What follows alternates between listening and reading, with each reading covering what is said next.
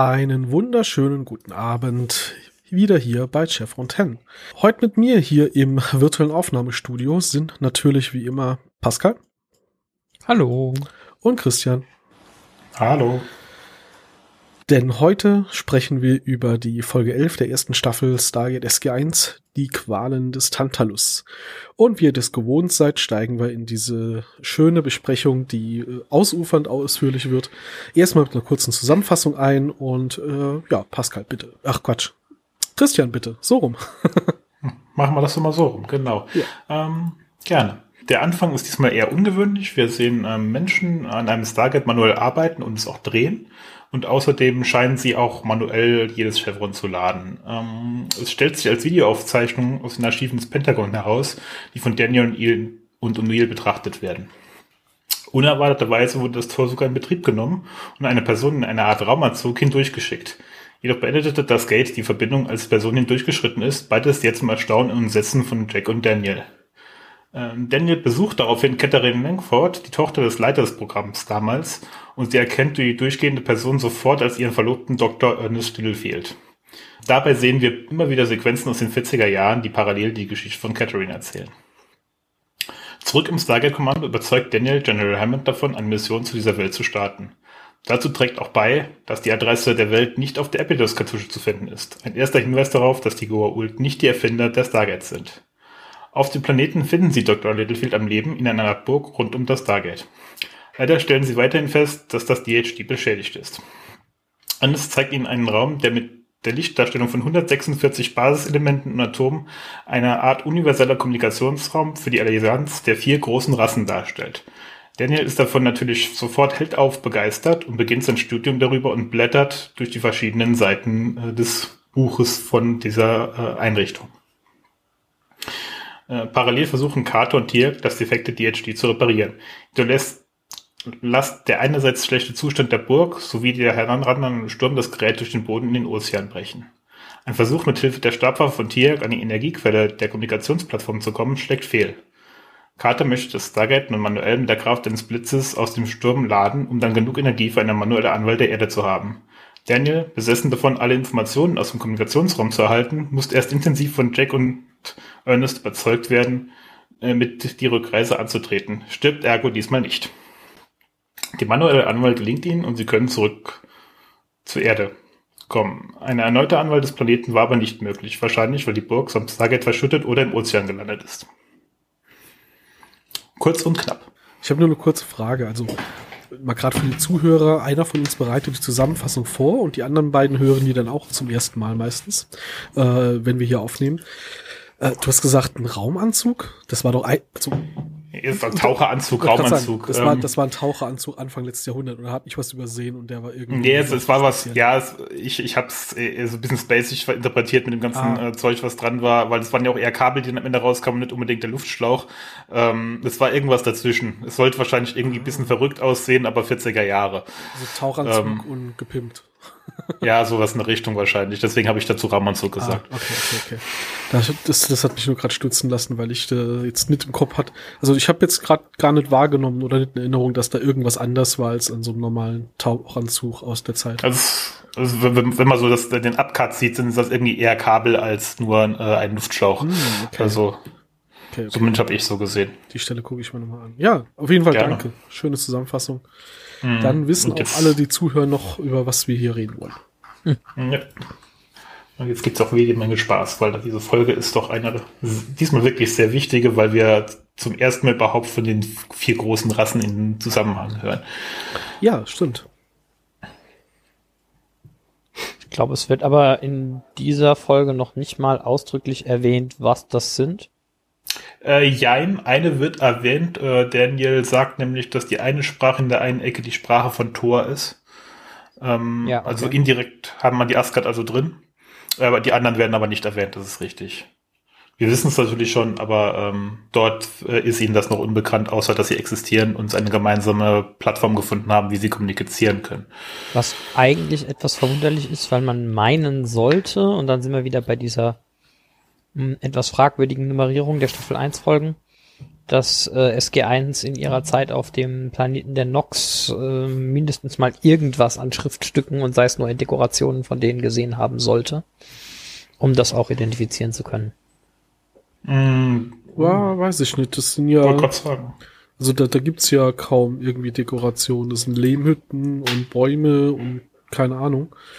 Also ich wüsste jetzt nicht, dass wir da, dass wir da irgendwas mhm. gesehen hätten, die was was auf Schrift mhm. hinweist. Das war ja auch Scharade gewesen, dass diese Darstellung der Nox, die wollten ihre wahre Stadt, ja, haben sie ja am Ende nur kurz gezeigt. Also da dann irgendwie, gut, ich meine Symbole vielleicht mal noch irgendwo, die man dann eher für, für künstlerisch hält, von mir aus. Aber wenn die irgendwo was gesehen hat, das nach Schrift aussieht, hätte das ja auch diesem mutmaßlichen Bild von äh, Hinterwäldler, Natur, Volk, Baumkuschler widersprochen, dass da am Anfang gezeichnet werden sollte.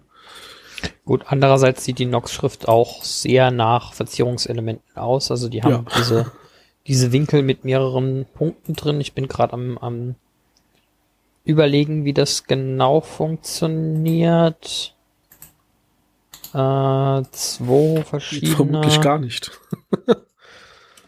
Äh, ich bin relativ sicher, dass das äh, ähnlich wie die Antika-Schrift auch äh, ein im, im Wesentlichen ein, ein Fontersatz für irgendeinen englischen Text ist. Ja, das, das kann gut sein, das stimmt. Ähm, und ich, ich bin gerade am Schauen, also die haben hier immer irgendwie einen Winkel, der in eine von vier Richtungen zeigt, kombiniert mit 0 bis 3 Punkten, so wie ich das sehe. Und die Punkte können entweder übereinander oder diagonal zueinander stehen.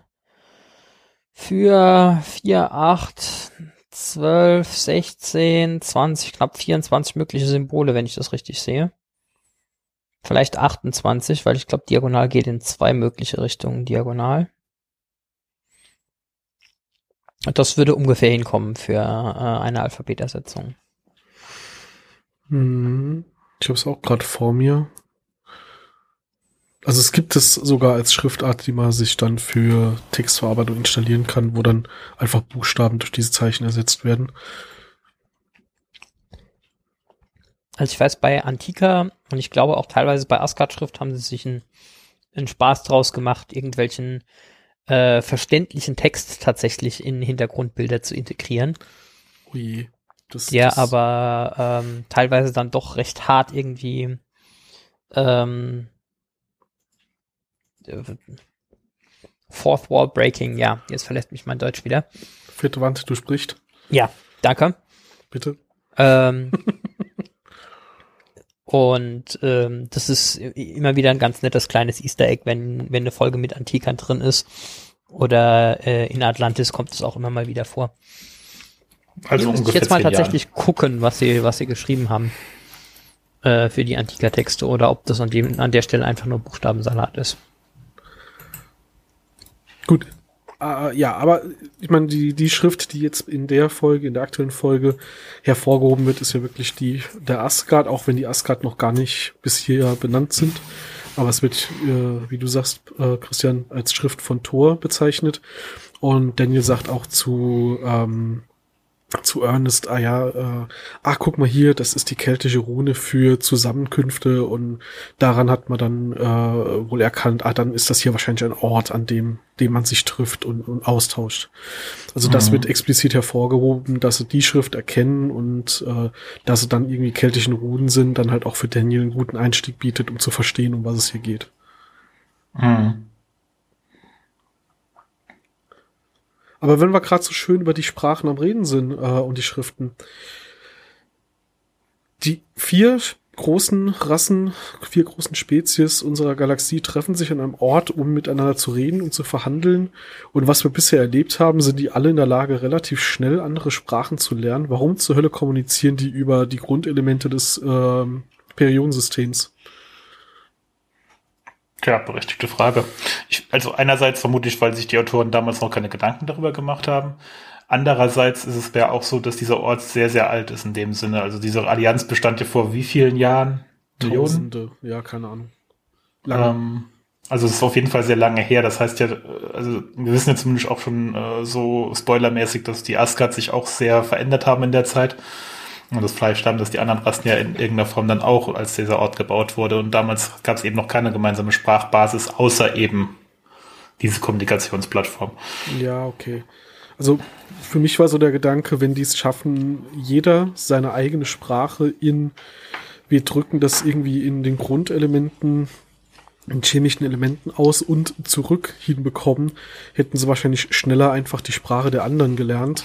Äh, wobei du dann natürlich zu dem Problem kommst, ähm, wir kennen die vier großen Spezies halt später als friedliebend, als ko äh, kooperativ, aber wer weiß, ob sie halt zu Anfangszeit auch so da gestanden haben und es dann nicht eher mhm. so war, wie halt auf der Erde oft so, jeder will halt, dass in seiner Sprache gesprochen wird oder in was Neutralem, so nach dem Motto. Mhm.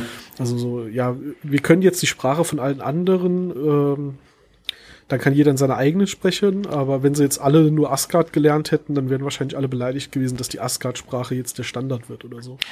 Ich meine, da braucht man ja bei uns nur so neutralen Boden gesucht hat.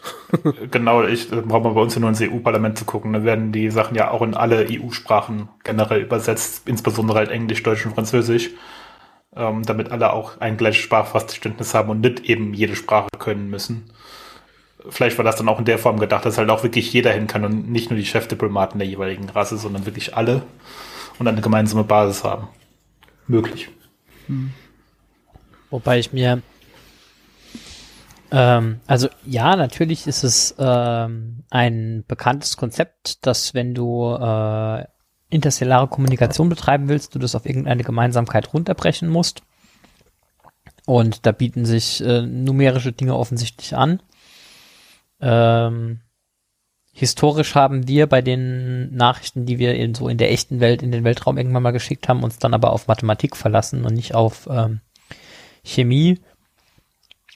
Insbesondere, weil du halt in Mathematik Zeugs beweisen kannst, von dem du sicher sein kannst, dass es unter so ziemlich allen Umständen gilt. Und in der Chemie machen wir nach wie vor äh, Entdeckungen, die äh, ja, wie die Episode schon sagt, wir wissen im Moment von äh, 100 Ungrad 11, 12, 13 Elementen. Ja, sind inzwischen ein paar mehr seit den 90ern.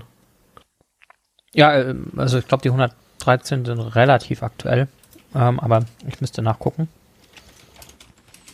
Ähm, ja, und äh, man hat jetzt schon bewusst irgendwie hier auf 146 hoch. Äh, aber wie viel davon überhaupt realistisch brauchbar sind, also ich glaube, die letzten 10 oder so, die wir kennen, äh, haben alle irgendwie Halbwertszeiten im Bereich von Milli- oder Mikrosekunden. Äh, ja, und vor allem kommen in der Natur gar nicht vor, müssen im Labor teilweise künstlich, also nicht im Labor, in Beschleunigern künstlich hergestellt werden. Ähm, wobei da kann man natürlich noch sagen, der Sci-Fi-Autor der 90er Jahre hat wahrscheinlich gedacht, ja gut, in den, in den 50er Jahren hatten wir so Mitte 90 äh, Elemente, heute ja, ja. haben wir 111. Extrapolieren wir das mal in die Zukunft oder in wir sind viel intelligenter, äh, dass alle höheren mit größter Wahrscheinlichkeit gar nicht stabil genug sind, dass sie eine Rolle spielen können. Äh, ja, war halt vielleicht nicht ganz so ganz so präsent. Sei an der Stelle, glaube ich, auch nochmal erwähnt. Ich glaube, Naquada wird später ausdrücklich als stabiles transuranisches Element äh, bezeichnet. Ach echt? Weiß ich gar nicht mehr, ja. Die Vermutung gibt es ja auch bei uns in der Wissenschaft noch, dass irgendwann noch eine stabile Insel kommen soll von Elementen, auch wenn das bis jetzt noch nicht geschafft wurde. Wobei da auch, glaube ich, der Punkt war, stabil ist relativ oder so, also. Ja, stabil äh, heißt irgendwie, es hält eine Sekunde statt einer Millisekunde, aber ja, genau. Ja. wie, praktisch das dann noch ist, sei jetzt mal ja. eingestellt. Also aber wir, wir, wollen euch ja jetzt nicht irgendwie zu Tode langweilen mit einer Einführung in äh, Elementarchemie. Nee, aber ich denke mir halt auch, dass Mathematik und im Zweifelsfall, wenn man dann auch noch unterschiedliche Zahlensysteme hat, äh, einigt man sich halt auf ein binäres System, weil das das Grundlegendste ist, äh, wäre vielleicht naheliegender gewesen. Und ich stelle es mir halt tatsächlich simpler vor, dass jeder von denen, der da hinkommt, die drei anderen Sprachen noch lernt, als dass sie da irgendwie so eine Conlang definieren, die auf 150, äh, was man 146 Elementen basiert und ich meine, das ist ja jetzt auch nicht so einfach, dann wird dann Sprache abbildbar. Ich, als ich das gesehen habe, dachte ich, ja geil, die, die betreiben da vielleicht Wissensaustausch, Forschung und das ist halt eins der Hologramme, mit dem sie halt zeigen, was sie, was sie ausdrücken wollen, aber nicht unbedingt, dass sie das als Sprache benutzen, fand ich dann ähm, einfach so ein bisschen, bisschen schwach, dass um. das halt einfach so, ah, okay, so haben sie kommuniziert und jetzt reden wir über was anderes. Fand ich ein bisschen schade. An ja, Christian? Äh, das haben sie aber auch gemacht. Das wurde ja erwähnt noch, dass sie da auch Wissensaustausch betrieben haben. Und die, deswegen ist ja das Ding auch so riesig groß. Äh, das ist ja nicht nur die Darstellung der Elemente, sondern auch Wissensdarstellungen, äh, wo dann auch dieser wunderbare Witz, den fand ich ja gut, gesagt wird, ja, das braucht eine Lebenszeit, das zu studieren und Ernest dann ganz trocken sagt, ja, more. Ähm, ja, hat er auch recht mit. Ja, seine Lebenszeit hat nicht gereicht. Nee, und er ist jetzt wohl auch nicht einer der dummsten gewesen, die da damals da ankamen, ähm, so vom Allgemeinverständnis. Von daher, hm. Ja, eine Sache muss man den Leuten allerdings lassen, was man damit sehr gut er, äh, erreicht hat, ist, äh, wie du sagst, es erscheint uns unplausibel und äh, mir kommt es auch im ersten Moment so vor, als wäre es nicht effizient, auf die Art und Weise Informationen zu kodieren, indem du das irgendwie abhängig von der 3D-Position der einzelnen Elemente im Raum machst weil das irgendwie korrekt wahrzunehmen und umzusetzen dürfte schwierig sein, aber man erreicht damit auf jeden Fall den Effekt, dass das ähm, ja, Alien wirkt. Also nicht mhm. nur außerirdisch, sondern fremd für uns als menschlichen Verstand. Und impliziert ähm, natürlich, guck mal, die sind so viel schlauer als wir. Weil ja. vielleicht ist das aus deren Sicht ja auch eine total simple Art und Weise, Kommunikation darzustellen und für die total intuitiv, weil sie halt einfach äh, ja viel intelligenter sind. Das, ich mein, also so kann man sie auch noch einfach erklären die Kombination aus ähm, sofort wiedererkennbares Repräsentationsschema, weil komplett halt basic für die, das Verständnis der Realität und für uns als Menschen vollkommen unpraktikabel und schwachsinnig, ähm, ist eigentlich, wie gesagt, auch wenn ich vermuten würde, dass sie in der Realität nicht so funktionieren würde, äh, eine ziemlich gute erzählerisch, finde ich. Also da, da habe ich schon viel, viel Schlechteres gesehen. Äh, in ähnlich aufwendig produziertem Sci-Fi. ähm, das muss man den Leuten lassen. Die Idee an sich finde ich sehr kreativ. Und ja, gut umgesetzt. Und auf jeden Fall, was die Sprache angeht, halt, äh, dass das ein Problem ist, das man erstmal lösen muss, ist auf jeden Fall deutlich realistischer als das in Sci-Fi und halt auch leider ja bei Stargate äh, übliche, ach guck mal an, wie praktisch, die reden alle Englisch. Also, dass man das dann nochmal als Thema hier einfach darstellt, ähm, ja, dass das durchaus auch ein Problem sein kann, äh, finde find ich eigentlich ganz gut. Was ich ein bisschen schade finde, ähm, jetzt ist es ja schon so, dass Daniel irgendwie hier 20, 30 Seiten von diesem Archiv per Videokamera aufgenommen hat. Und äh, angesichts der möglichen Menge an Kombinationen von 3D-Koordinaten und Elementen dürfte das eine erhebliche Menge an Informationen sein eigentlich. Ähm, finde es ein bisschen schade, dass man da später nicht nochmal irgendwie ein bisschen drauf zurückgekommen ist und das als Ansatzpunkt für, wir haben jetzt noch Dinge über die Antika oder über die Asgard rausgefunden. Also das hätte man, das hätte man später nochmal irgendwie geschickt in einem Nebensatz mit einbinden können, ähm, ja. insbesondere weil oft genug ansonsten einfach äh, sowieso Wissen über die Asgard oder die Antika vom Himmel fällt oder durch glückliche Umstände zustande kommt. Da hätte man noch mal ein bisschen das eine schöne Worldbuilding-Schleife einbauen können. Ja, genau. da hast du recht. Ja, ich meine, es ist ja eh, du sagst ja, er hat ein bisschen was auch gefilmt. Er hat eine Kamera dabei erstmal. Ähm, warum steht er überhaupt da und guckt sich diese, diese, sie wissen, sie haben begrenzt Zeit und er steht da mit einem Notizbuch und guckt sich das einfach nur an statt einfach die ganze Zeit die Kamera drauf zu halten und einfach nur weiter zu blättern, um so viel wie möglich mitzunehmen. Ja. Da hat er ein bisschen gepennt. Aber gut, ich meine, wer weiß, ob man selbst in der Situation nicht einfach nur wegen Faszination äh, völlig vergisst, dass es gerade, äh, äh, ich meine, der, der komplette Plot in der Folge um Daniel ist quasi, dass er aus Faszination völlig vergisst, dass er eigentlich andere Prioritäten gerade haben müsste und ähm, ja, dass er die Kamera vielleicht vergisst, weil er einfach selbst gerade total gebannt ist, ist jetzt auch nicht abwegig. Was mal noch eine interessante Frage wäre, die sich mir immer wieder stellt, wenn ich diese Folge sehe, ist, wovon hat der gute Mann eigentlich 60 Jahre gelebt? Ja. Oder 50? ja, ist da irgendwie allerdings. Ein, ein, ist da irgendwie ein Replikator in der Wand eingebaut? Wenn ja, warum wird der nie wieder erwähnt? Hat er irgendwie draußen auf der Klippe vor der Burg irgendwie ein Feld angelegt? Und wenn ja, mit was für Früchten? ähm, Fischfang. Er ist an der Küste. Er hat bestimmt Fisch, nur Fisch. Ja, Fische hätte ich das auch gesagt. äh, ja. ja. Ja, also Überleben über so eine Zeit, jetzt mal auch unabhängig nur von, von Nahrung, also dass er so lange da alleine überlebt hat, ist schon eine äh, interessante Leistung. Also das stimmt schon. Mhm.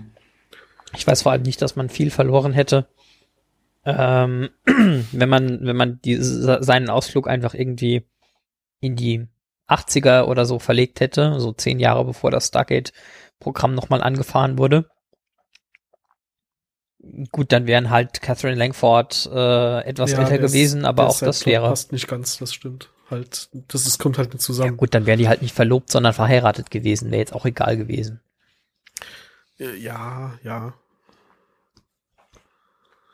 Äh, weiß ich nicht, weiß ich Hm. nicht. Die Frage ist halt, ob in den 80ern, äh, ob sie da dann sofort das Ding zugemacht hätten und alles vertuscht hätten. Das hat Mhm. für mich schon sehr in dieses, äh, ich war, also für mich hat dieses, die, diese Situation äh, in der Zeit ähm, schon gut zusammengepasst.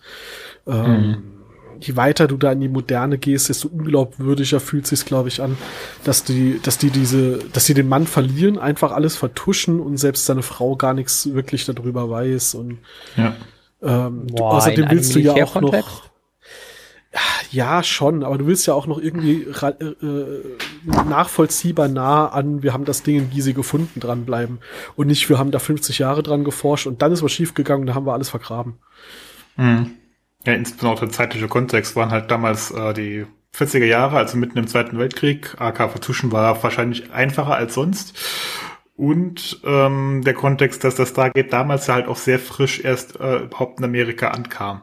Also das wissen wir ja kontextmäßig eigentlich erst durch Continuum, also das Ende von SG1. Aber ähm, das war dann irgendwie schon erst so, sagen wir mal, zwei, drei Jahre in Amerika und äh, sie haben halt mal angefangen, es zu untersuchen. Es ist hart fehlgeschlagen und dann haben sie es vergessen. Ähm, das gibt für mich auch irgendwie schon Sinn. Okay, dann habe ich noch eine andere Frage. Und zwar von der Immer her. Plausibilität her. Äh, Immer. das Stargate-Wiki erwähnt das irgendwie am Anfang so in einem Nebensatz äh, und sagt, ja, in der Theorie hätten sie damals das Gate gar nicht in Betrieb nehmen können, weil ähm, sie ja noch gar nicht diese Geschichte mit der stellaren Drift gefunden hatten äh, und deshalb dafür nicht kompensieren konnten. Jetzt haben wir irgendwie so ganz am Anfang schon mal diskutiert, warum das akuter Bullshit ist von einem Physikstandpunkt her, aber lassen wir das mal so gelten. Nichtsdestotrotz heißt es ja, ähm, es gibt irgendwie eine Möglichkeit, äh, wenn, wenn, wenn du die richtigen Koordinaten wählst, kommst du offensichtlich trotzdem ans Ziel, sonst hätte es ja von vornherein nicht funktioniert.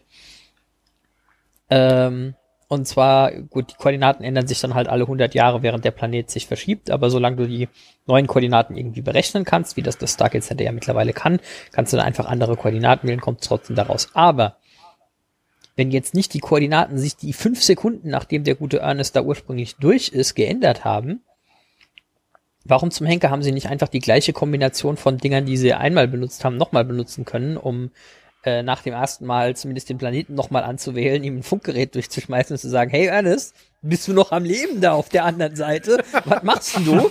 Äh, was ist denn hier los? Äh, Das ist so, ja, wir haben es einmal ans Laufen gekriegt und dann ist es ausgegangen und dann haben wir es halt verbuddelt, weil nochmal das Gleiche zu machen, was wir beim ersten Mal gemacht haben, damit es funktioniert, war uns irgendwie zu kompliziert. Äh, Ja. Was? Das kostet, hallo, was, wir hatten doch schon mal das Thema, was das kostet, das Licht da anzulassen. Nee, äh, Funkgerät äh, geht mir jetzt gerade durch den Kopf. Gab es damals schon so Funkgeräte, die man hätte einfach da durchwerfen können? Boah, 45 konntest du Ja, stimmt. zumindest tragbare, also was, zumindest, ja. ich wollte sagen, tragbare Funkgeräte, also es ist wahrscheinlich Rucksackgröße, aber trotzdem. Zur Not immer noch Äh. mit dem Kabel, aber ist ja egal. Oh, äh, warte, Kabel bin ich mir tatsächlich nicht sicher, ob es durchs äh, sagen, bin ich mir nicht sicher, ob es durchs Gate Mhm. durch funktioniert, aber du hättest ein Funkgerät in einer Größe bauen können, dass du das da hinterher geworfen hättest. Ja, also ja, das wäre ja, nicht das Problem gewesen.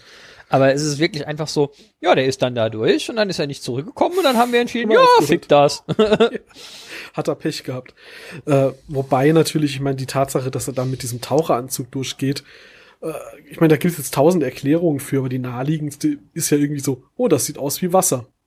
Oh, das Wasser ist weg, Mhm. die, die Schläuche sind abgeschnitten, wahrscheinlich ist er eh schon Mhm. tot. Genau, das ist ja, aber mein selbst Gedanke. dann pro probiere ich doch wenigstens nochmal den gleichen Wasserpool nochmal irgendwie herzustellen. Das schon, Oder- aber vielleicht haben sie das ja. Vielleicht haben sie auch noch, noch mal angewählt und äh, haben aber nicht getraut, noch jemand durchzuschicken. Und auf die Idee mit Funkgerät sind sie halt nicht gekommen. Das kann Ja, du hast sein. recht, das wäre Bei, das bei, bei, bei aller dem halt Liebe. äh, Oder zumindest irgendwie noch, guck mal, hier hast du mal noch Equipment und Kleidung und sonst was und äh, ja, das haben wir wirklich sofort da versauern lassen. Das, das ist schon ein bisschen, ja, ja, ja. Ähm, Zu der Frage, warum diese Adresse überhaupt funktioniert, da gibt es zumindest Fantheorien zu. Äh, könnte man sagen, weil es wird, glaube ich, in Universe nie erklärt. Ähm, äh, doch. Aber die. Doch, doch, doch, doch, doch, doch, doch. Okay. Wurde also, erklärt. Was, was, was ich halt äh, ja. gelesen hatte aber dazu, ich dachte, es wäre eine Fantheorie, ist halt ganz simpel. Der Planet muss ähnlich nah an der Erde sein wie Abydos. Und deswegen funktioniert das mit der Adresse genauso wie mit Abydos. Und das genau halt das hat Carter auch gesagt. Ah, in der Folge? Ja, in der Folge in einem Nebensatz. Hoppla. Gut, dann war es nicht nur eine Fantheorie. Also genau genommen liegt der Planet sogar ähnlich nah an der Erde wie Abydos. Äh, auf Basis von, der hat einfach die gleichen Koordinaten wie Abydos, weil sie nämlich faul waren, die, die Gate-Styling-Sequenz neu zu finden. Vielleicht, vielleicht ist es einfach das, das zweite Gate auf der anderen Seite von Abydos. Und das war damals noch anwählbar. Und ähm, dann ist das DHD halt kaputt gegangen durch einen Blitzeinschlag und seitdem ist das andere Gate halt einfach das Prio nochmal. Beste so, Idee aller Zeiten. Nämlich ist gekauft. Geht, geht, geht leider ein bisschen kaputt, weil dann, ich glaube, ein zweites Gate wäre den Goa'uld irgendwie mit, mit, ihrem Pyramidenschiff aufgefallen. Nein. Aber würde mal was gegen dieses, gegen dieses Problem mit den äh, Monobiom-Planeten äh, tun. Ja, ja, das stimmt. Mhm. Ja, gut, ich meine, dieselben Gate-Adressen, also wenn wir danach gehen, haben wir super viele Gates auf Abydos oder in, äh, im Orbit von Abydos irgendwie. Abydos, Abydos ist in Wirklichkeit saugroß und hat jede Menge Monde in Planetengröße. Ja, beste das Idee überhaupt. Also ich meine, es gibt keinerlei Anhaltspunkte dafür, die es geben müsste, aber Abydos ist eigentlich eine Ringwelt mit irgendwie 34 Stargates. Ähm. äh, jetzt mal, aber ernsthaft noch die, ähm, bei, der, bei dem Thema von wegen das priorisierte Stargate. Wir hatten ja schon das Thema, ah ja, wenn ein Stargate ein DHD angeklemmt hat, dann ist das das priorisierte gegenüber dem, an dem der Computer hängt. Auch wenn das nie begründet wurde. Was ist denn, wenn ich auf einem Planeten zwei Gates mit einem DHD habe? Random. Random? Jedes Mal? Das ist auch witzig. Also, das könnte ja auch. Also hat, Vielleicht haben sie das. Das hatten wir auf der Erde doch mal. Das hatten wir doch auf der Erde zeitweise, als irgendwie äh, das Russengate und das äh, normale Stargate aktiv waren, dass da gesprungen wurde. Nee, da haben sie Meine tatsächlich nach dem Zeitplan einfach immer das DRD angeklemmt, abgeklemmt, ja, mm. angeklemmt, abgeklemmt. Mm, ja, ja, genau, genau das haben sie gemacht, weil es sonst halt Konflikte gegeben hätte. So habe ich das genau. verstanden. Ja, aber der Konflikt ist, glaube ich, in dem Moment, wo das DHD dran ist, endet einfach jedes Wurmloch dort, warum auch immer. Das war, glaube ich, die Begründung. Mhm. Deswegen, also wenn ich auf einem Planeten einfach mal zwei Gates mit mhm. jeweils einem DHD äh, abstelle und dazu kommt noch, dass die Technik zwischen DHD und Gate ja, glaube ich, irgendwie kabellos ist. Das heißt, mhm. der Mhm. Oh ja. gut, weiß ich ehrlich gesagt gerade nicht. Nee, wird nie wirklich gezeigt, aber es ist halt naheliegend, weil wenn sie zwischendurch Gates und DHDs umplatzieren, siehst du auch nirgends Kabel rumliegen. Ähm, ist halt auch nur die Frage, wie groß. Vielleicht ist das der Punkt, dass es gilt das Gate, bei dem das DHD am nächsten steht oder so. Nee, keine Ahnung. Also, ich, ich finde die Idee mit dem Ringplaneten gut. Oder Scheibenwelt. Ir irgendwie sowas. O oder neuestes Software-Update. der, der also ich würde vermuten, das letzte Patch dass, bekommen hat. ich würde vermuten, dass es bei den Antikern dafür irgendwie ein äh, äh, Fehlertoleranzprotokoll gibt, das irgendwie definiert, welches Gate dann das aktive ist wenn mehrere Gates unter der gleichen Adresse erreichbar wären. Ich glaube nicht, dass es ausdrücklich je irgendwo aufgelöst wurde, nee. aber meine Vermutung wäre einfach, das, was im Zweifelsfall länger aktiv ist, ist das, was greift. so wie bei jedem Firewall-Cluster. Oder Ron Robin. Ir irgendwie sowas. Wird es schon geben. Ja. Herzlichen Glückwunsch. Jedes zweite Mal, wenn Sie den Planeten anwählen, kommen Sie woanders raus. Ja, äh, wollte, wollte ich gerade eben noch sagen, vielleicht ist das auch einfach dann äh, wirklich das Plothole mit den vielen Planeten mit derselben Adresse. SG1 hat irgendwann rausgefunden, dass sie unter derselben Adresse an verschiedene Orte kommen und wählt halt einfach immer wieder dieselbe Adresse. Und wenn sie halt wieder nach Epidos wollen, wissen sie halt, ah, da müssten wir 20 Mal wählen und dann haben wir wieder Epidos auf der anderen Seite. Okay, ich glaube, wir schwurfen ein bisschen zu weit ab. Ich wollte gerade sagen, wir sind gerade sehr weit weg von der Story diese ah, Folge bietet. Ah. Muss auch mal sein, aber. Ah nee, warte, das war ein anderer Text. Stopp, ganz falsch. Nee, das kommt, kommt erst ganz viel später. Richtig, aber kommt erst ganz viel später. Ich habe in der Zwischenzeit übrigens nachgeguckt. Tatsächlich ist es hier noch so, dass die Schriftzüge auf den vier Wänden für die vier Rassen in den jeweiligen Sprachen äh, einfach nur Buchstabensalat sind. Also da waren sie noch Schade. nicht äh, ja. so cool, da irgendwie Zeug draus zu machen. Hätte mich Aber ich vermute, dass, das, dass die Schrift hier eher noch eine künstlerische Entscheidung ist und weniger eine inhaltliche. Ja. Ich weiß nicht, Hm. wie sehr man vorhatte, irgendwas außer den Asgard in Zukunft nochmal weiter zu verwenden. Und die Asgard haben, glaube ich, einfach nur das Futag, oder? Als Schrift. Oh, Äh, gute Frage. Das habe ich noch nicht analysiert. nee. Ich bin zu sehr mit Klingonisch beschäftigt, als dass ich noch versuchen würde, Asgard zu lernen. Ja, das, sind- das sind Futag-Runen, wenn ich mir das so kurz angucke. Also das ist einfach existierende nordische Runenschrift, Ah, okay. äh, die es auch tatsächlich auf der Erde gibt. Die hat sogar ein, äh, eine mehr oder weniger eins zu eins Entsprechung zu ähm, äh, oder man, man, man weiß, zu welchen Lauten die einzelnen Runen korrespondieren, lass mal so sagen. Okay. Ähm, ja, ge gehen wir mal zum, von, von Sprache und, und Rumgenörde weg. Ähm, die sind ja am Anfang schockiert, dass das DHD kaputt ist. Von wegen, ja, dafür schicken wir doch die Sonde vor. Mhm. Ein, ein Ding, was mir äh, irgendwann schon früher mal beim Stargate-Gucken aufgefallen ist, später haben sie ja zum Glück Raumschiffe, die ihnen aushelfen können.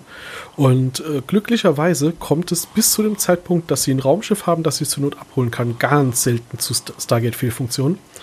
Äh, danach passiert das regelmäßig. ähm, komische Zufälle, die die Autoren da äh, find, rausfinden. Nee, aber äh, tatsächlich ist das ja wirklich ein, ein extremes Berufsrisiko, das die haben, weil kann ja auch sein, dass sie auf die andere Seite kommen. Das DAD sieht völlig intakt aus, aber keine Ahnung, Energiekristall ist leer. Ja, dann sitzen sie fest. Und sie haben die ersten paar Staffeln genau keine Chance, irgendwie da nochmal wegzukommen. Also so lange, bis sie halt auf die Tok'ra treffen. Das passiert jetzt zum Glück relativ früh. Aber davor kommen auf den Planeten, DAD ist kaputt oder Gate ist kaputt oder was auch immer. Dann stehen sie da, haben sie Pech. Ja, es wird aber relativ schnell, also ich glaube in der Staffel nicht mehr, aber in der nächsten relativ früh, glaube ich, äh, schon geklärt, dass das Gate quasi alles irgendwie als Energiequelle nehmen kann, bis hin zu dem Punkt, dass, glaube ich, irgendwo erwähnt wird, dass wenn du einfach ein Gate lang genug bei Zimmertemperatur stehen lässt, äh, Äh, ja. dass sich aus der Umgebungsatmosphäre irgendwie die notwendige Energie rauszieht und dann musst du halt irgendwie manuell den Ring drehen. Wobei auch das stelle ich mir spannend vor, weil du musst dann, wenn du das siebte Chevron dann gewählt hast, musst du sehr schnell die Finger wegnehmen. Hat Telekerk schon mal geschafft, aber das sehen wir dann später mal. mehrfach, mehrfach, ja. Mehrfach sogar, ja. Äh, ja, also wie gesagt, das ist halt, äh, sie sind da sehr schockiert, von wegen, dafür schicken wir doch die Sonde vor. Ah ja, den Schaden hat man wohl nicht gesehen. Äh, wo ich mir dann halt denke, ja gut, aber ganz ehrlich, dann fahr das Ding halt so, dass du siehst, ob das Ding intakt ist. Und ähm, wenn du es nicht siehst, dann ja, vielleicht schicken wir dann nur einen durch, Seiler oder so. naja, ich meine, Irgendein Nebencharakter, den wir nicht mehr brauchen. Ähm, ja, aber ich meine, wenn, wenn einer Oder der mal sterben darf. wenn einer hier ein Redshirt ist, genau, entweder Daniel, weil der kann ruhig sterben, das ist nicht so schlimm, äh, oder wenn halt hier ein Redshirt ist, der halt äh, losgeschickt wird, wenn gerade irgendwo Lebensgefahr ist, dann halt seiner. Ja, ich würde halt sagen, Leck auf Doku in dem Fall, weil sie die Kamera nicht weit genug gefahren haben, aber ist okay. Genau, Ähm, genau. der Ja. andere Punkt ist, ähm, man würde erwarten, dass das Militär es spätestens nach einem Jahr oder so hingekriegt hätte, ein Gerät zu entwickeln, wo du einfach sagen kannst, okay, wir fahren jetzt da das Map durch, das Map fährt ans DHD dran und schießt da Oh irgendwie ja. so ein Netz drüber, was so ein paar Aktuatoren hat, dann schalten wir das Stargate ab. Und das Ding ist drauf programmiert, automatisch dann die Erde anzuwählen. Und wenn wir dann ein Antwort-Tor ähm, Tor bekommen, dann wissen wir, alles ist gut. Stimmt. Wäre jetzt auch nicht der große Aufwand. Das könnte theoretisch sogar das Map schon von Haus aus, weil das hat doch so einen Roboter-Greifarm. Der hat aber ja, mit wahrscheinlich dem. Robotergreifarm müsstest du noch einen Haufen Image Recognition Kram machen, der ähm, Mitte der 90er noch nicht so super zuverlässig lief. Aber du könntest einfach im Prinzip Ja. sagen, okay, die Glyphen sind auf jedem Gate äh, gleich angeordnet. Ähm, und ähm, du legst einfach irgendwie so ein Gittermuster da drauf, was sich selber zurechtzurrt, äh, indem du irgendwie Gewichte an die, an die Ränder machst oder so. Ja, Möglichkeiten Und- gibt's auf jeden Fall, das stimmt. Ja. Aber Das sind aber auch erst sechs Monate. Das äh, steht ja noch im Wiki dabei. Äh, erst sechs Monate nach Children of the Gods. Ja, aber Das- trotzdem sind sie auch irgendwie fünf Jahre später noch nicht auf die Idee gekommen. Also Ja. Details. Das brauchen sie auch nicht. Das ist ja, welche Staffel ist das, wo sie auf die Tok'ra treffen? Zwei, Mitte zwei. direkt, direkt in der zweiten. Und ab dann haben sie ja potenziell jederzeit auch die Möglichkeit so, hallo Tok'ra, wir haben, sind da gestrandet, könntet ihr uns helfen? Alternativ töten sie noch mal einen Gott. Oder ja, so. aber auch da würde ich so nach dem dritten Anruf von den Tokra aus sagen, ja Leute, seid ihr immer noch nicht auf die Idee gekommen, irgendwie zu verifizieren, dass ihr zurückwählen könnt. Meine Fresse, guckt ja. mal selber, wie ihr da rauskommt. Ja, ja. doch, doch, das machen, machen die Tokra doch sogar auch. Überlasst uns das Raumschiff, wir können damit viel besser umgehen als ihr. ja. Ja. Äh, sechs Monate ist interessant, finde ich, weil wir sind jetzt hier, ähm, also sechs Monate, davon ausgehend, dass der Computer ja laut der ersten Folge alle zwei Wochen eine neue Adresse rausspuckt. Heißt es, sie haben bisher eigentlich erst zwölf Stargate-Adressen rausgefunden aus der Abydos-Kartusche oder rausgerechnet, die man benutzen kann. Ähm, passt nicht so ganz zusammen damit, dass wir irgendwie in der dritten Folge schon gesagt bekommen haben, dass es ja irgendwie super viele off the record, äh, nicht off the record, aber ja. Missionen hinter der Kamera gibt. Mhm. Äh, weil wie gesagt, mhm. nach sechs Monaten dürften sie eigentlich erst zwölf Adressen haben. Wir sind in Folge elf, das haut ungefähr hin. Fairerweise äh, mehrere der Ausflüge, die sie bisher gemacht haben, sind ausdrücklich nicht Abydos-kartuschen Adressen. Der Planet der Nox war eine Adresse, die Tieik noch von seiner Zeit bei den Goa'uld auswendig wusste. Oh ja. Ähm, der Dito, der, äh, der Asgard-Planet, genau. Und so, jetzt komme ich ein bisschen ins Schwitzen, was die Reihenfolge angeht. Also ich hätte jetzt mal behauptet, drei oder vier von den bisherigen Folgen sind ausdrücklich nicht ähm, Adressen aus der Abydos-Kartusche. Dazu ja. kommt noch, die Computerleistung wird sich jetzt ja nicht verringert haben in der letzten Zeit. Also das war ja die Einschätzung von Carter als Pilotfolge war und sechs Monate beim Militär äh, ist einiges in Computerleistung, die ja schon wieder dazu kam. Wenn sie, wenn sie gemerkt haben, das Projekt läuft halt gut oder so. Ja, ja. Ich meine, im Zweifel ist es ja kein Widerspruch. Es ist jetzt kein hartes Plothole. Es ist höchstens äh, so nach dem Motto, passt das rechnerisch im Detail und ist vielleicht ein bisschen unscharf, aber es ist ja auch alles immer nur sehr vage gehalten, deswegen ist es ja kein großes Problem. Ja, sagen wir einfach, es ist unerklärt. Genau, genau. Hm. Ähm, ja, eine Frage wäre natürlich auch noch, wo hatten sie eigentlich in den 50er Jahren, in den 40er Jahren die Adresse her? Weil, wenn sie angeblich jahrzehntelang random Adressen wählen und nie eine finden, äh, das fand das ich jetzt tatsächlich noch halbwegs plausibel, einfach auf der Basis von, ich hatte das vorher schon mal angemerkt, man sollte erwarten, dass wenn man irgendwie ein Jahr lang einfach random Adressen durchprobiert, dass man irgendwann per Zufall eine erwischt, die funktioniert. Hätte ich auch gesagt, aber zu dem Zeitpunkt wussten sie ja den Ursprungsort noch nicht. Das heißt, sie haben wirklich sieben random und äh, egal welche Kombination ich wähle, das siebte muss immer dasselbe sein und das wissen sie da noch nicht. Äh, ja, aber auch dann, also das haut klar, ja irgendwie klar. Faktor 39 auf deine, auf deine äh, Mengen drauf. Aber danach haben sie es halt 40 Jahre lang nicht mehr geschafft, dass sie eine zufällig treffen, die funktioniert. Auch nicht dieselbe nochmal. Offensichtlich. Das ist ein, das ist ein guter Punkt. Ähm, ich glaube, am Anfang vom Film wissen sie tatsächlich, dass sie sieben Symbole brauchen, ne? Vom Kinofilm. Sie wissen, dass sie ja. sieben brauchen, sie wissen aber nicht, welches das siebte ist. Ja, das ist richtig, nur ähm, das ist Was ein bisschen im Film auch nie erklärt worden, warum sie überhaupt äh, wissen, dass sie sieben brauchen, weil auf der Kartusche sind eigentlich nur sechs drauf. Ähm, genau. Das heißt, genau. dann wäre das, wäre sogar dieses Experiment unter Umständen die Quelle des Wissens, dass man äh, sieben Symbole braucht.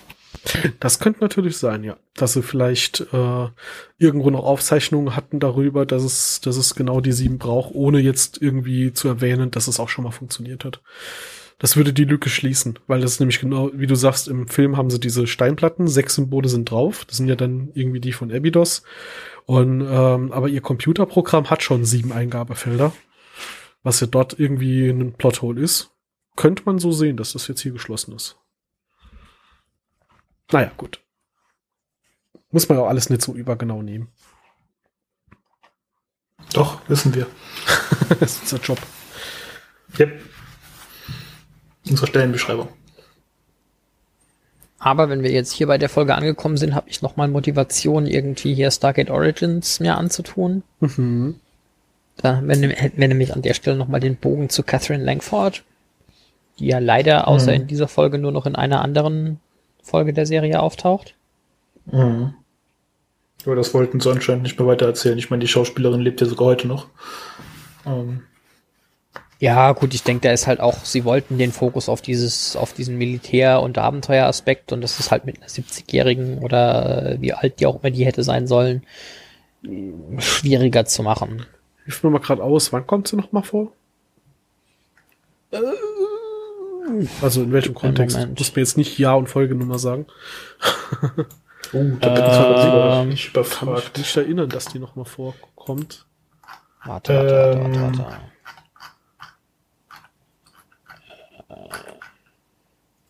Drei Episoden Stargate SG1. Ach so, äh, 1969. Ja, die auf jeden Fall. Ja, das auch, aber das meinte ich gar nicht. ähm. Aber Dings, hier äh, Invasion, das Staffelfinale, der die alternative Realität. Da ist er ja noch beim Stargate-Programm. Ja, stimmt, stimmt. genau, sie kommt, sie kommt hier im Staffelfinale nochmal vor. Äh, fairerweise 2005 ist ihre Beerdigung. Ähm, da kommt sie, glaube ich, nicht ausdrücklich vor, aber ähm, wird halt erwähnt. Ja, also die Schauspielerin kommt, Ja, glaube ich, okay. tatsächlich ziemlich genau am Ende von der Staffel nochmal im, im Das, das hatte ähm, ich nicht mehr, nicht mehr auf dem Schirm. Und danach, wie gesagt, da kommt die Beerdigung noch und ansonsten spielt sie ja dann auch, was Erwähnungen angeht, keine Rolle mehr, leider. Wäre noch interessant gewesen. Ich meine, die hat ja auch jahrelang dran geforscht. Warum hat die wirklich gar nicht, also dass sie die, die Leitung abgenommen bekommen hat im Film, wird ja noch plausibel erklärt. Aber dass sie die dann danach äh, überhaupt nicht mehr reaktivieren, ist halt auch schon ein bisschen schade. Aber wie du sagst, hätte halt nicht in dieses äh, Action-Sci-Fi-Genre so, so reingepasst in der Form, wie sie sich das hier vorstellen. Und sie Mhm. haben ja schon O'Neill in der Rolle andauernd Hammond zu widersprechen. Da brauchen sie nicht noch so eine Zivilisten, die das dann andauernd tut. Mhm. Das stimmt wohl.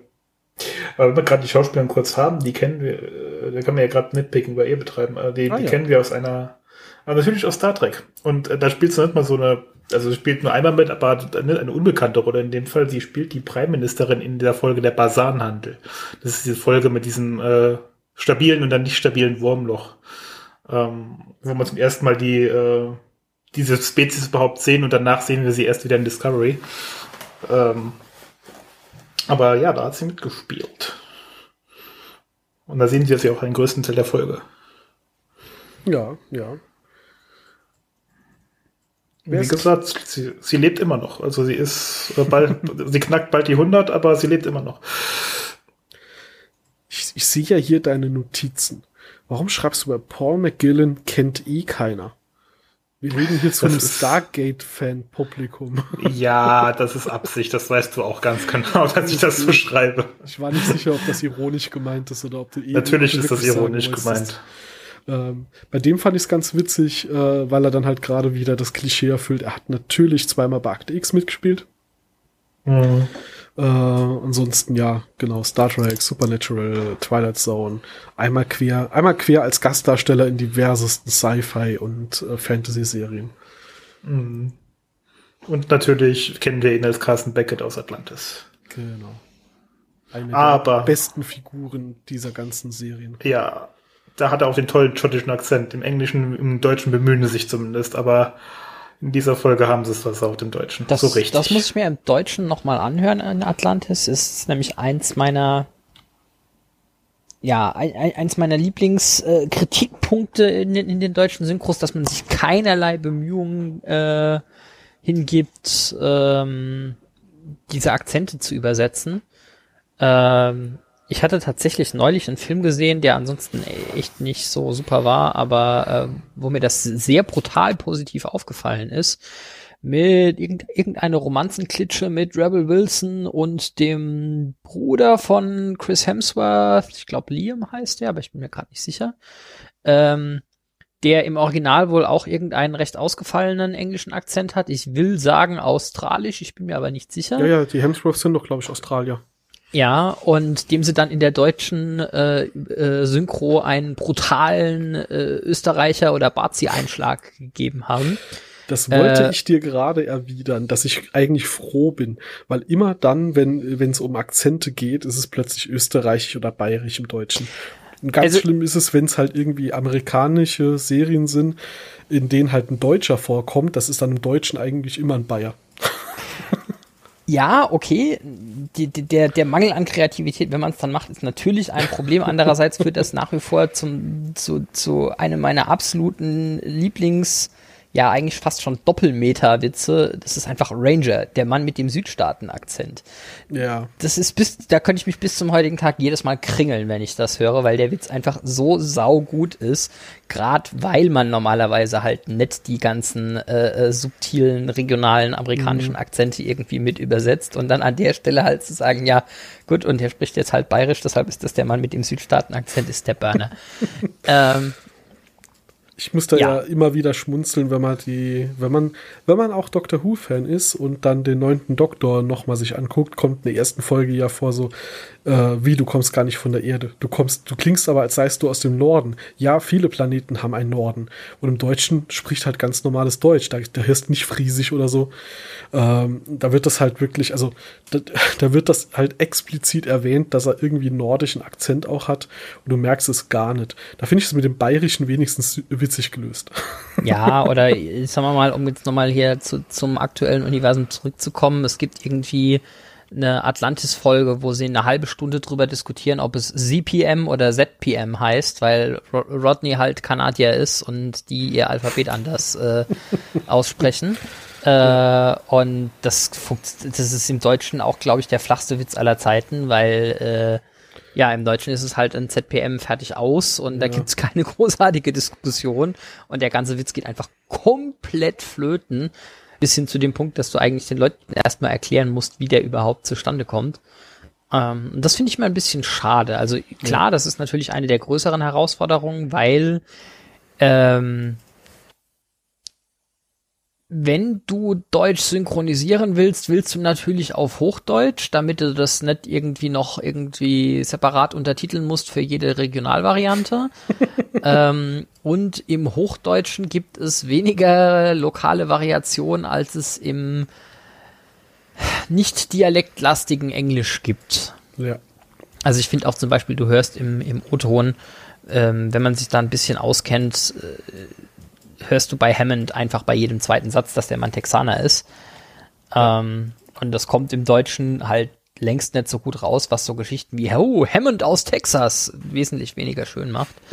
ähm, ja, bei Texas, äh, bei Texas, bei Hammond hast du eigentlich genauso wie bei Beckett das Problem, dass er halt die über, dass er den Akzent nicht rübertragen, aber die, diese Art zu reden, die Art mit Menschen umzugehen, versuchen irgendwie darzustellen, was in beiden Fällen, dass das, das, ähm, Hammond andauernd irgendwelche Leute Junge nennt, äh, wird ja. im Deutschen einfach nur ja. total irritierend. Mhm. Und dasselbe mhm. hast du halt auch bei Beckett, der sagt, ich weiß es gar nicht mehr, der spricht halt auch die Leute teilweise mit, gefühlt Kosenamen an, was dir, was dir total komisch vorkommt. Und wenn du es dann halt im Englischen hörst, denkst du, ah, schottig, ergibt Sinn. Weil im Gegensatz ja. zu dir, genau. Christian, habe ich nicht das Gefühl, dass sie das schottig irgendwie übertragen, außer halt in dieser, dieser Art zu reden, was bestimmte Begriffe angeht. Und das, das hat mich äh, immer total irritiert. So, wie, wie sind der drauf? Der ist komisch. Habe ich so nicht verstanden, aber vielleicht bin ich mit der Sprache auch zu familiär, das gebe ich zu. Ähm, ich hatte es dann immer richtig verstanden. Also bei Beckett kam es mir halt wesentlich weniger komisch vor, als wie ihr es jetzt gerade erwähnt habt bei Hammond, wo es immer sehr irritierend war und ich schon als Kind gedacht habe, hä? Junge, da konnte ich doch wirklich gar kein Englisch. Ja, ähm, ja das ist, also ich glaube, ich habe das in einer anderen Folge von dem, was wir hier tun, glaub, schon mal erwähnt, aber nichtsdestotrotz, bei Hammond macht mir es auch die Charakterisierung wirklich kaputt, weil im Deutschen kommt er genau deshalb immer so ein bisschen als der knuddelige alte Stargate-Opa rüber.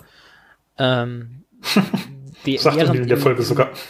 Ja, ja, während im O-Ton ist er ja auch schon relativ vertraut, aber das hat äh, das ist halt so dieses Südstaaten-Gentleman-Dingens. Äh, also man, man, hat so das Gefühl, er kommt von altem texanischen Landadel oder so irgendwas und weiß sich halt wie ein Gentleman zu benehmen und das äh, kommt gelegentlich in sehr vertrauten Anredeformen, aber durch seinen Akzent und den ähm, sozialen Kontext, der da implizit irgendwie mitschwingt, passt das dann. Da, da kommt er dann halt auch wirklich wie ein gehobener Militäroffizier rüber, so wie er ja auch gedacht ist. Und wie gesagt, im Deutschen habe ich als eher so den Eindruck, den könnte man gelegentlich auch durch einen äh, ausgestopften Teddybär ersetzen. Das würde genauso gut funktionieren. Ja, ja. Gut, um nach dem langen Exkurs über äh, Dialekte und wie schlecht man die übersetzen kann, äh, wegzukommen, baue ich mal die Brücke mit äh, dem lustigsten Übersetzungsfail, den ich, den ich in der Folge fand. Ähm, und zwar wirkt es total komisch, als Catherine zu Ernest sagt, als er, als er nach oben guckt und die ganzen Elemente in diesem Hologramm bezeichnen kann, sagt sie im Deutschen, so viele Elektronen und du kennst sie alle. Und ich dachte, was? Das ergibt gar keinen Sinn. Und ich dachte, ach, vielleicht sagt sie so viele Elemente und du kennst sie alle und sie haben es bei der Übersetzung verkackt. Und dann habe ich mir das Englische angehört und habe dann verstanden, ah, so ist es gemeint, weil da sagt sie, so many electrons, how can you tell? Also da geht es darum, dass er Ja. die Elemente sagt, aber sie sagt halt, oh, da sind aber so viele Elektronen am rumschwirren. Wie kannst du all diese Elemente unterscheiden wegen, äh, an, nur anhand der ganzen Elektronen quasi?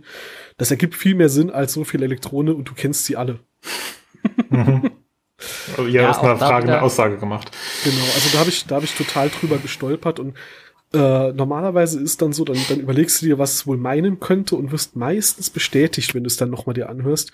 Und in dem Fall war es dann doch ganz anders und auf jeden Fall sogar noch besser eigentlich im Englischen und äh, ja, äh, es reißt ein bisschen raus an der Stelle.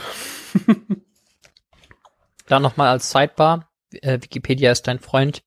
Derzeit sind uns 118 Elemente bekannt, also bei 146 sind wir immer noch nicht ganz angekommen.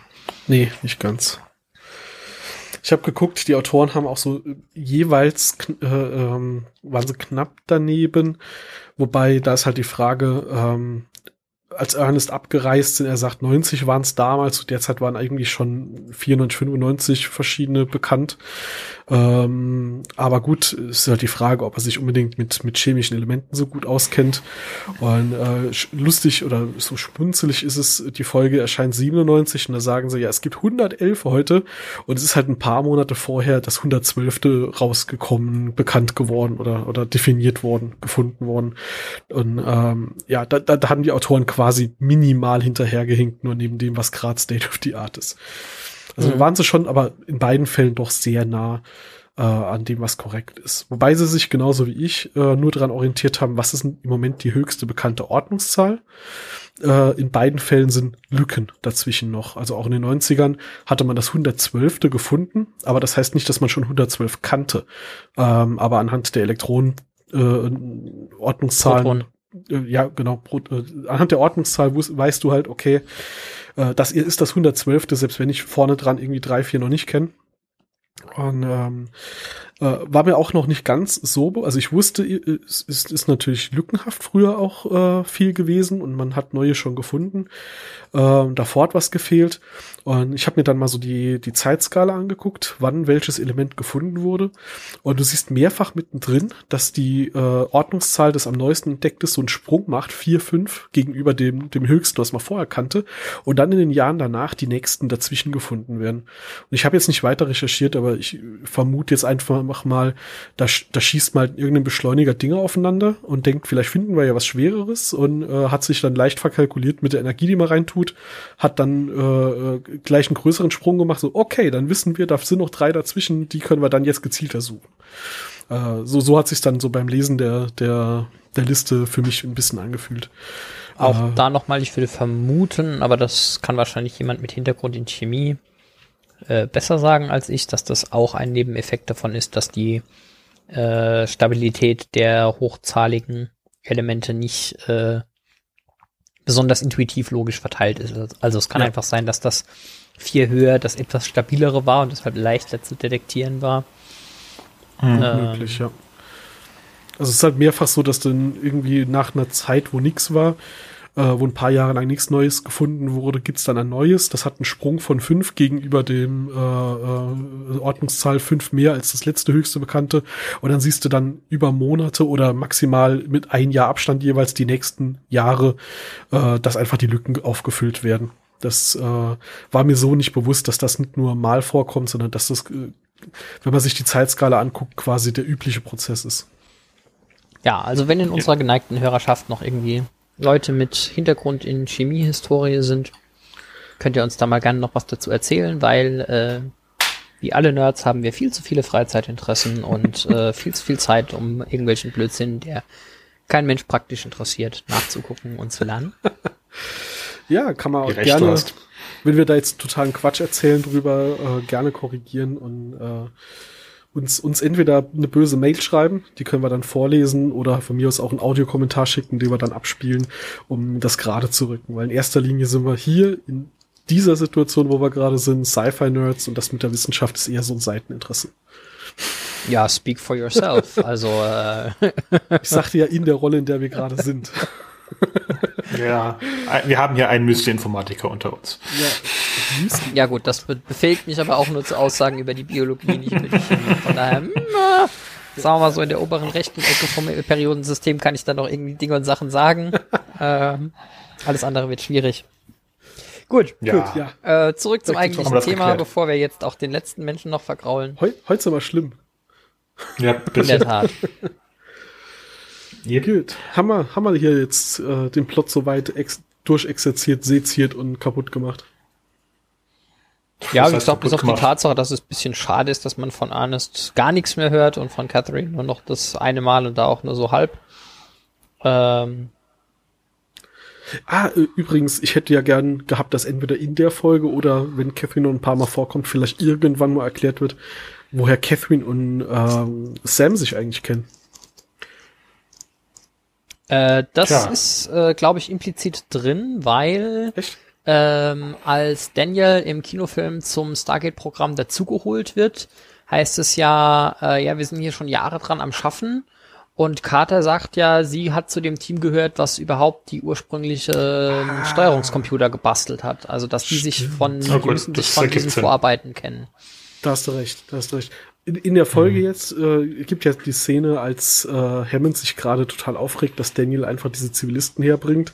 Und dann kommt halt äh, erst Jack rein und ähm, Catherine freut sich total und begrüßt ihn halt herzlich. Und dann kommt äh, Sam rein und dann, ich glaube, die umarmen sich sogar. Und im ersten Moment war dann für mich so der Gedanke so, äh, warte, die war damals nicht dabei bei der ersten Mission. Aber du hast recht mhm. natürlich, wenn Sam schon jahrelang da mitgearbeitet hat, müssen die sich ja gekannt haben.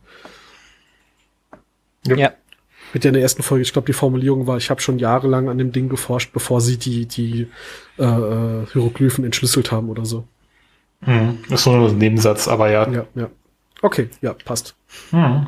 Passt, genau. Nun ja. Ich mag ja ähm, ihren, ihren Dialog mit Tiak in der Szene auch so gern. Äh, Dialog? Als Tirk, ja, genau. als Tiak dann irgendwas äh, beiträgt zum Thema und Catherine ihn anguckt und äh, so zu ihm sagt, oh, Sie können ja reden. Und er dann antwortet, ja, wenn es nötig ist. das kommt in Englisch noch viel besser rüber. Ja, ich habe es gerade weder Deutsch noch Englisch. Ich glaube, das, was ich gerade gesagt yeah. habe, war ein Kompromiss zwischen den beiden Varianten. Äh, Englisch sagt halt, er sagt halt, you speak uh, only when necessary. Also richtig schön trocken. Das ist auch wieder, gut, das kannst du halt auch nicht gut übersetzen. Das muss man zugeben. Ja, war, war schon okay übersetzt. Ja, ja, sagen. Ähm, man kann noch erwähnen, dass der Ernest auch eine Star Trek äh, Gastauftritt hat, aber auch nur in sehr kleinen.